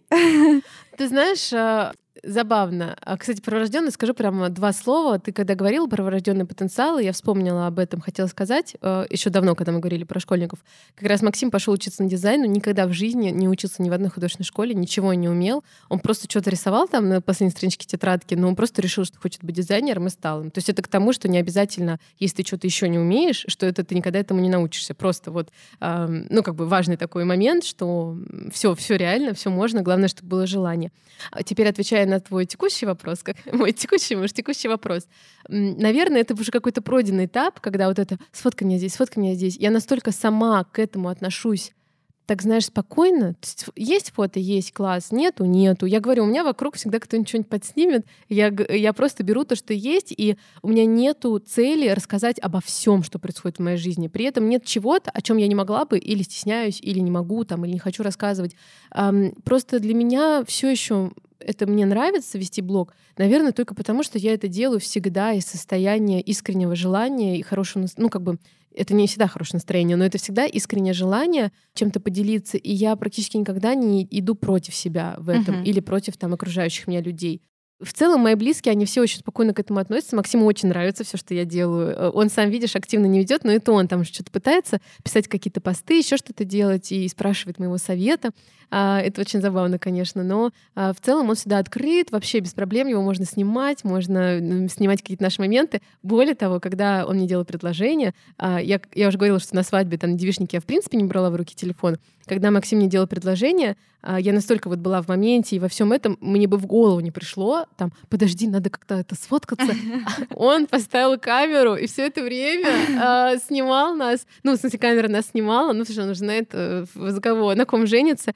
А, И это, конечно, очень мило и трогательно. И Здесь для меня даже больше история не про А контент. ты ее увидела в моменте Нет, или нет, нет? нет, Это, нет, это потом? даже клево, потому что я была очень как бы вот искренне, ну никак не контролировала, да, какие-то свои выражения Мгм. эмоций, но здорово, что это есть не просто, что я могу, о, есть такой ценный классный контент, он так залетит, а, конечно, это уже просто воспоминание такое на всю жизнь. Я даже иногда жалею, что мы мало фотографируемся там с друзьями или с родителями. У меня триллион фотографий там, не знаю, интерьера или завтраков, но при этом меньше фотографий вот каких-то такой жизни, а, просто потому что, может быть, это настолько профдеформация, что уже когда все подружки достают телефон, я думаю, где он там бы не лежал, пусть лежит там дальше. Ну, как бы Мгм. я вообще не беру его в руки. Окей, тогда последний вопрос тебе Да, по давай. поводу твоего проекта. Давай. Какие у тебя планы вообще? Как ты планируешь все это масштабировать, да? Потому что, насколько я знаю, у тебя помимо ежедневников еще появились какие-то дополнительные истории, правильно? Конечно, каждый год есть миллион идей, и вообще оглядываясь назад, вот за эти полтора года, когда я приняла решение полностью заниматься э, именно брендом, очень много чего вообще появилось, чего придумалось, чего реализовалось. Наверное, если бы я 4 года так им занималась, то я не знаю, где бы мы сейчас были. А по сути, вот предыдущие там три года это просто раз в год мы выпускали ежедневники через свой блог. Я их продавала в основном, ну, либо там какое-то сарафанное радио. У нас даже не было сайта, у меня был сайт marianadovтян.ру. А, вот. А только прошлой осенью появился сайт, то есть, по сути, по-честному бренду можно сказать год. Ну, так вот, если рассуждать. Mm-hmm. Имени, вот названию продукта 4 года, но, э, наверное, как бизнесу можно сказать, что год. И столько всяких коллабораций, столько продуктов. Мне это все так нравится, меня это так безумно вдохновляет и заряжает, что я поняла, что мне не хочется дальше вот в какие-то рамки себя загонять, что все, мы только про ежедневник. Когда-то мы уже один раз разрушили эти рамки, что мы стали еще и, например, про тетради. И сначала народ не очень понял, но сейчас уже почти в каждом в нашем заказе есть тетрадь. И мне это нравится, потому что я не делаю лишь бы что. Я понимаю, что все равно люди пишут, люди учатся, люди занимаются на каких-то курсах. Тетради нужны. Если они могут быть красивыми и экологичными, то почему бы мне их не сделать? И потом я поняла, ага, нужна ручка, нужна скрепка. А, делаем скрепку. Не хочу заказывать на Алиэкспрессе скрепку. Нашла ювелирный бренд, который делает из латуни скрепки сами. Сделали для нас классную скрепку. Ну, короче, расширяемся. И потом я подумала, так, что же тогда мы? Мы больше не My Special Planner, это же вообще, ну, как бы одноименная такая история. Но менять название решила пока не менять, потому что оно уже на слуху и очень сильную ассоциацию имеет с брендом. Но точно будем делать ребрендинг и немножко расширяться до вот характеристики как stationary lifestyle, то есть канцелярия и lifestyle. Угу. И у нас появится больше товаров в коллекции lifestyle. У нас там есть уже какие-то свечки условные, там еще что-то. Ну, как бы для меня это все про окружение себя э, вещами, которыми ты пользуешься каждый день, мы не полезем во все сферы, то есть все равно это в пределах какого-то вот условного рабочего места, если можно так, да, это uh-huh. характеризовать. Но если мы можем сделать так, чтобы вот ты садишься за стол, ты достаешь там крем для рук, ты надел какую-то толстовку удобную, если ты дома работаешь или в офисе, а, у тебя, не знаю, ручки, карандаши в каком-то стаканчике стоят, а, не знаю, чехол, в котором ты все это хранишь, косметичка, скрепка, ручка, там что-то, что-то, что-то. Если я могу сделать так, чтобы вот это было классным, красивым, экологичным и максимально удобным, то я хочу сделать так. И, в общем-то, вот такие вот мои планы. А, пока идеи есть, я буду их реализовывать, а там уж посмотрим. Класс. Давай мы продолжим говорить про твой лайфстайл давай, и поговорим давай. про питание.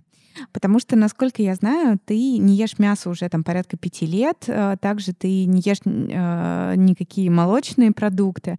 Вот расскажи про это, да, я знаю, что это как-то пошло скорее от твоей любви к природе, к животным.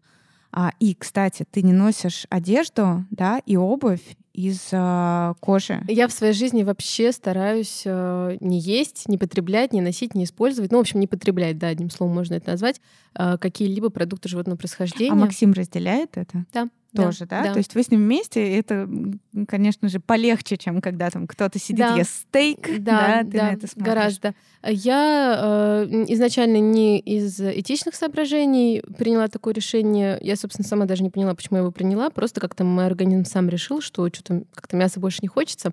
Но потом уже оно как-то, в общем, все, наверное, срослось воедино. А ты ешь рыбу? Нет, я не ем Вообще в принципе. Ничего. Я не ем мед, я не ношу шерсть, не только мех, кожу, и э, я не ношу ага. шелк, я не пользуюсь косметикой, которая тестируется на животных или которая содержит в себе, например, кератин или пчелиный воск. Э, я не использую свечи из натурального пчелиного воска. То есть я стараюсь свою жизнь так организовать, чтобы в ней не присутствовала эксплуатация продуктов животного происхождения, любых. Яйца, молоко, э, сливочное масло, э, не знаю там что. А Пока... есть же другая сторона, ну то есть условно Какая? там альтернативное молоко, в нем же содержится довольно много сахара. И, в например... каком альтернативном молоке содержится Слушай, довольно много сахара? Ну хотя, наверное, ты права, есть э, разные продукты, разные линейки, но ты пьешь то, которое без сахара. А просто ты, смотри, ты сейчас смешала два понятия. Я Это... знаю, почему они неразрывно связаны, потому угу. что, э, в принципе, веганство, оно находится под такой лупой общественного, мировой лупой, вот, а что вы едите, а что едят ваши дети, дети. Mm-hmm. Поэтому вот я, кстати, счастлива такой тенденции, что априори растительное питание, оно как бы подразумевает, что ты там типа и сахар не ешь, mm-hmm. еще что-то, хотя это вообще не так. Ты можешь хоть пить каждый день Кока-Колу, есть хлеб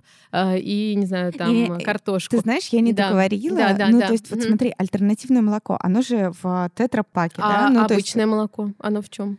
Ну, оно также, но Да. ты же пьешь альтернативное молоко или вообще Да, нет? нет, альтернативное молоко, конечно, я пью. А, а э, да. упаковка Э, тебя Подожди, как это связано с... э, Давай, рас- Не, ра- мне давай про- понятия Мне разделять. просто Да, очень мгм. интересно Да. услышать вот именно твое видение вот этих рамок, Да. да? Э, Нет рамок. Рамок Мгм. нет. У меня есть одно, э, и вот просто это забавно, я почему так спрашиваю, очень смешно, как люди пытаются э, сразу, знаешь, ну ты же, ну а вот это, а нет, а ты же, ну, а клей, Пытаются а клей, а цвет, а краски. А в Ага. красках же тоже содержатся там какие-нибудь порошки каких-нибудь там панциря, еще чего-то. Ну, например, я вот уже а, почти три года вообще не делаю шелак. То есть, собственно, не по той причине, что это не этично, но это и не этично тоже. Изначально просто не, не, от, не из-за этого отказывалась. Но, да, разумеется, жить полностью вот в идиллии, в которой ты не наносишь ущерб планете, невозможно в наше время. Я не знаю, даже если ты в лес уйдешь там жить, Мгм. куда ты сам себе дом построишь, то все равно вторжение будет в чью-то экосистему. Такой, в принципе, человек и любой вид на этой планете, он как бы сосуществует с другими видами, но так или иначе все равно от- отчасти нарушает границы другого вида. И нет такой цели. Нет цели стать эм, мессией в сфере там, не нарушения ничего. Проще умереть, тогда ты точно никому ничего Мгм. не навредишь. Как говорит то, Таша Тейл, э, моя подруга, и вот, собственно, у меня вот вышел подкаст недавно, не претендую на территорию предпринимательских э, подкастов, обожаю их, очень рада на них приходить гостем, но решила, что у меня есть какая-то своя вот э, история, про которую мне важно говорить. И, собственно, этот подкаст так и называется «Этичный образ жизни». Это то, Мгм. как я характеризую, в общем, ты хотела рамки, я их называю «Этичный образ жизни». И, как говорит Таша, всем нам надо как-то выживать в этом гребаном мире. Поэтому быть на 100% этичным и экологичным, а это два разных понятия, хоть они и очень тесные, Мгм. невозможно в принципе. А, стремиться к этому практически можно, вот, ну, я говорю, проще сразу умереть, Мгм. и тогда ты точно никому не навредишь. А другое дело, что каждый день любой человек, маленький, взрослый, пожилой, любой, в любом состоянии, в любом городе, он принимает решение каждый день, практически каждую минуту, из какой бутылки попить, а, что помазать себе на лицо, что поесть, заказать на ужин, э, какую елку купить или не купить, а, там, не знаю, какую кофту купить или не купить. И просто выбирая вот этичный образ жизни как некую ценность и Мгм. как некий принцип, я каждый день делаю этот выбор, помня про то, что я сама тоже часть этой планеты, и мне самой на ней тоже должно быть комфортно жить, приятно, удобно, но я могу это делать с минимальным ущербом для остальных, а могу делать с максимальным. И, собственно, человечество, в общем, по второму пути а, прекрасно каждый день Мгм. практически живет выбирая вот э, меньше проблем, меньше сложностей, меньше вопросов, э, жить как Ты удобно. при этом других людей как-то осуждаешь? А, нет, или а, вот, кстати, классно с э, сил настоящего узнала такое разделение понятий. Позиция и принцип. Мгм. Позиция это, ну, как бы вот у меня такая позиция. И ты нападаешь, ты с позиции я против, а вот надо так. Я это мои принципы. Я как бы говорю о том, за что я, а не против Мгм. чего я. Мгм. И я, конечно же, за мир, в котором как можно меньше животных, любых абсолютно, эксплуатируется, живет в неволе, страдает и вынуждена производить, существовать, чтобы обеспечить э, удовольствие, потому что про выживание речь не идет. Уже э, научно всячески ВОЗ подтвердит, все, кто хо- хотите, подтвердят, что жить этично можно без ущерба своему здоровью, образу жизни, привычкам. Другое дело, что человечество не очень-то как бы стремится, ну, Мгм. глобально. А глобально. если мы говорим про тебя, да, да, да. как у тебя организм отреагировал, да, на вот такой переход? А, прекрасно, никаких проблем, только улучшение. Очень важно просто делать это с умом. А, в принципе, любой рацион, он должен быть цельным и сбалансированным. Любой, неважно, содержит он мясо, молочные продукты или нет. Просто, как я уже сказала, вот, наверное, эта лупа общественности, она и мне помогла в свое время стать внимательнее по отношению к своему рациону. И, по сути, я не могу сказать, что я потерпела какие-то ущемления или ограничения. Вот, допустим, я очень любила молочку, сметану, там, Мгм. творог.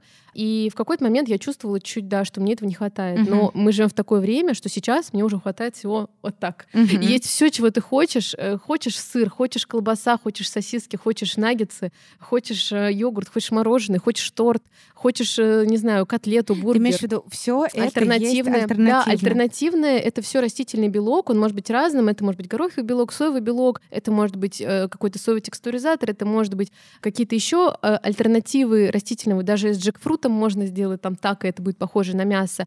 И другое дело, это вопрос выбора, и я вот в своей жизни делаю такой выбор в пользу того, чтобы как можно меньше, как я уже сказала, да, животных страдало.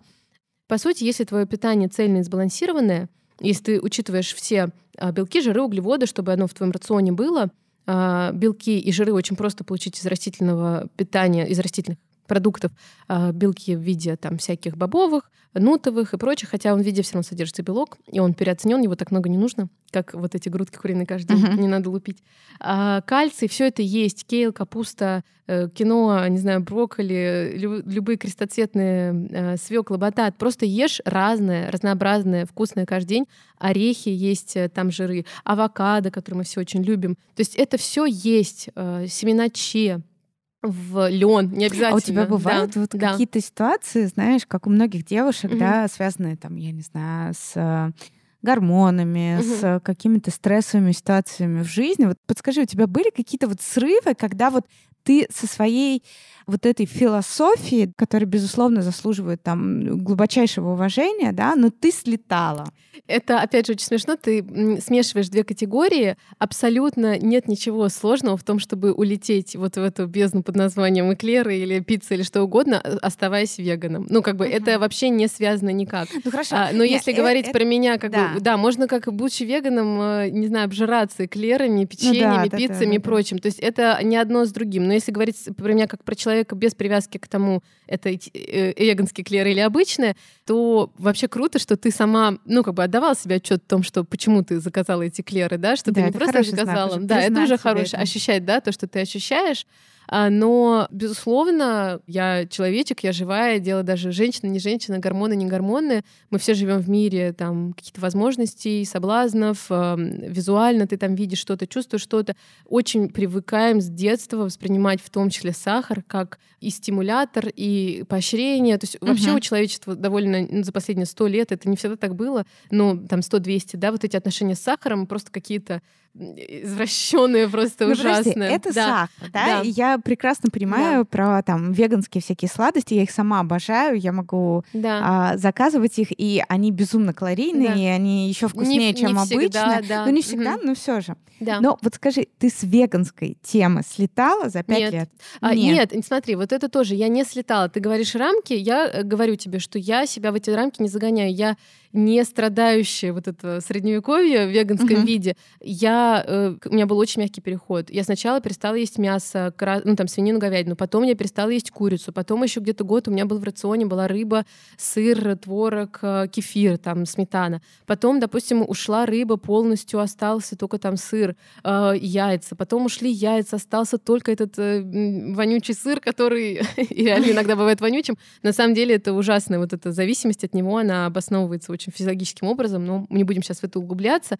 Но до сих пор, там, не знаю, я ну, я могу, например, какой-нибудь съесть кусочек хлеба, в котором, например, есть яйца в составе, и мир мой, он не треснет в этот момент. Это и я могла слушай. бы даже съесть и пиццу с сыром, и э, даже кусок мяса, если бы я хотела. Но просто я не хочу.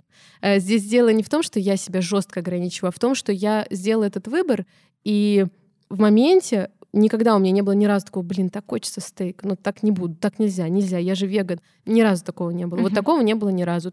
Если ты будешь себя загонять как раз в эти жесткие рамки, еще и хуже того, чувствовать вину, да. чувствовать какие-то еще там, не знаю, себе санкции придумывать или еще что-то, то срыв, он неизбежен. Если ты себя ни в чем не ограничишь, то и срываться не с чего. Хорошо. Вот. И да. э, ты молодец, слушай. Нет, то, что я вот вчера начи съела в 12 ночи, ну что, ничего страшного, жизнь сегодня началась новая, и все уже то, что было. Сегодня не буду в 12 часов ночи есть начис. Не, я с тобой абсолютно согласна. Чувство вины — это единственное, мне кажется, саморазрушающее чувство. Вот, а я думаю, что еще нашим слушателям будет интересно, если ты назовешь буквально вот несколько твоих любимых э, sustainable э, recycle брендов, за которыми ты следишь, вот буквально просто их перечисли, если такие есть. Брендов всего чего угодно или конкретных? А, ну, желательно локальных, да, а, чтобы поддержать. Ну, в любых вещей Вещи, или не вещи, неважно. А, блин, сложно так сказать, то, что позиционирует себя немного кто так.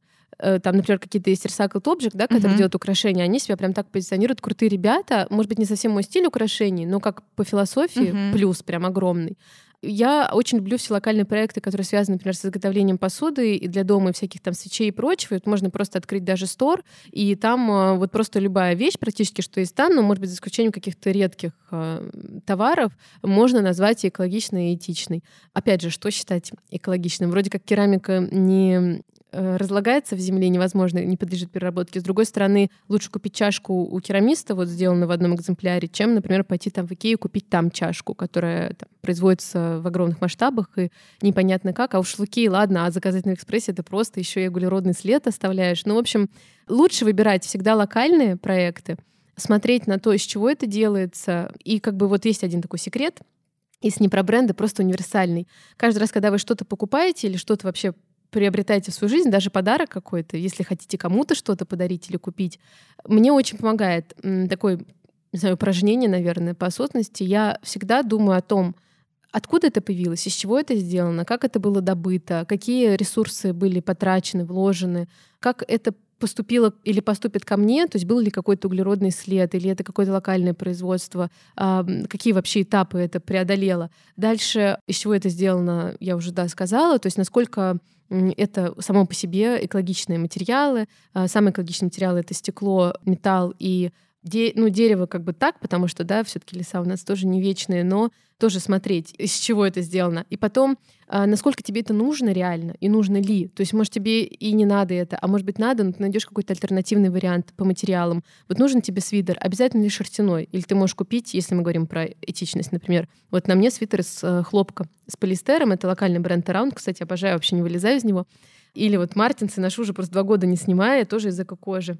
И в общем, посмотреть, да, насколько тебе это нужно, как долго ты будешь этим пользоваться, действительно ли так это для тебя важно, это приобрести или получить в свою жизнь. И не, всегда не забывать про что дальше-то. Угу. Ты можешь это кому-то потом продать, отдать, подарить или так далее. Или ты будешь вечно этим пользоваться, или ты через день уже оно тебе будет не нужно, а потом утилизировать-то как? Это вообще сортируется? Это можно сдать переработку? К слову, про тетрапак, да, я покупаю альтернативное молоко в тетрапаке, но я сортирую мусор и сдаю его. Или я делаю сама, если я могу альтернативное молоко какое-то, например, там из кешью или из чего-то.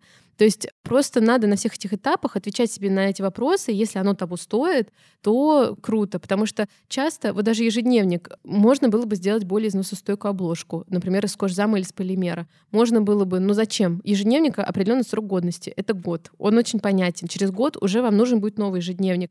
Я не буду тиражировать планеры, которые без маркировки, без всего, как это вот в большинстве магазинов, такой как э, плюритан, но ну, чаще всего это обложка это будет переживет нас, наших детей, их детей. Зачем это нужно? Ну, как бы, а с другой стороны, делая, например, мебель или обувь, я лучше сделаю такую, которая прослужит как можно дольше, если бы я делала, потому что функция этой вещи служить как можно дольше. Uh-huh. Ну, то есть э, всегда все анализировать, всегда все ставить под вопросы, э, опираться на какие-то свои ценности и принципы.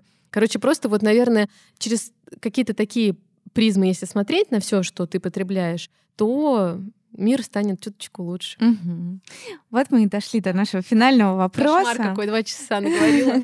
Ужас. Да, смотри. А, теперь наш финальный вопрос. Ты, на самом деле, на протяжении всего подкаста просто раздавала всем советы и подросткам, и просто обычным людям. Вот. А, три совета от тебя начинающим предпринимателям, которые хотят запустить свой бренд. Давай вот прям а, блиц такой. Раз, два, три. Смотри, я каждый раз, когда я давала когда какой-либо совет, я всегда оговариваю, что я могу лишь говорить о своем опыте. Конечно. Мне кажется, что поэтому не хочу себя позиционировать как раздавателя советов. Мои советы могут вам вообще не подойти. Я могу лишь сказать что-то про себя, и человек может это спроецировать Конечно, на себя или это нет. твои личные да. кейсы, это а, всегда по, очень интересно. Про молодого начинающего предпринимателя создавать только то, во что вы сами верите, продукт, который, в котором вы сами либо нуждаетесь, либо вы точно знаете, кому он нужен. А, для, мне кажется, это стопроцентный вариант такой. Мне бы очень хотелось, чтобы любой новый проект задумывался, неважно, он в диджитале или в физическом, особенно если это физическая какая-то реализация, о sustainability, то есть задумываться о том, из чего это сделано, зачем это сделано, что потом с этим будет, и какие можно выбрать более экологичные материалы. Мне кажется, что в 21 веке об этом просто уже нельзя не думать. Это просто дурной тон производить коробки с кучей магнитов, пленок э, и прочего, просто чтобы один раз открыть и выкинуть. Ну вот uh-huh. я сейчас, может быть, резко звучу, но мне честно, у меня просто каждый раз э, немножко просто падает сердце куда-то в пятки, когда я вижу, как в шоколадку, это даже не украшение там, а даже украшение, неважно, убирают в коробку, которая вот, ну ее даже невозможно разорвать на фракции. Mm-hmm. То есть это нечто неразрушимое э, и неиспользуемое повторно.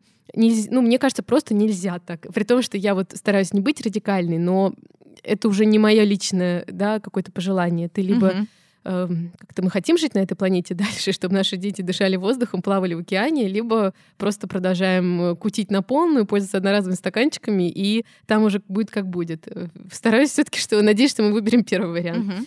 И третий, Наверное, я бы посоветовала, если это возможно в том бизнесе, который вы хотите создать, не прыгать э, прям совсем с обрыва в карьер, попробовать нащупать. Просто это более безопасно, не так страшно и проще как это, отступить, например, наверное, да, безопаснее. Ну, в общем, обезопасить себя.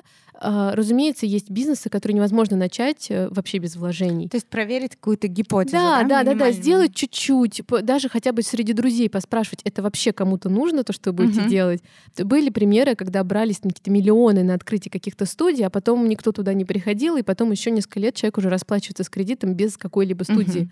И мне кажется, что это просто... Мы живем реально в таком мире, где очень много возможностей, и одна из них — это вот таких дел не наделывать. Ну, потому что мне кажется, что из-за интернета, из-за вот... Ты можешь бесплатно зайти себе страничку, попробовать сначала там в онлайне, ну, как бы смотря, что ты делаешь, но попробовать вот прощупать, прежде чем как-то сильно вкладываться, просто себя чуть-чуть поберечь. Мне кажется, что это реально в любом бизнесе, в любом проекте.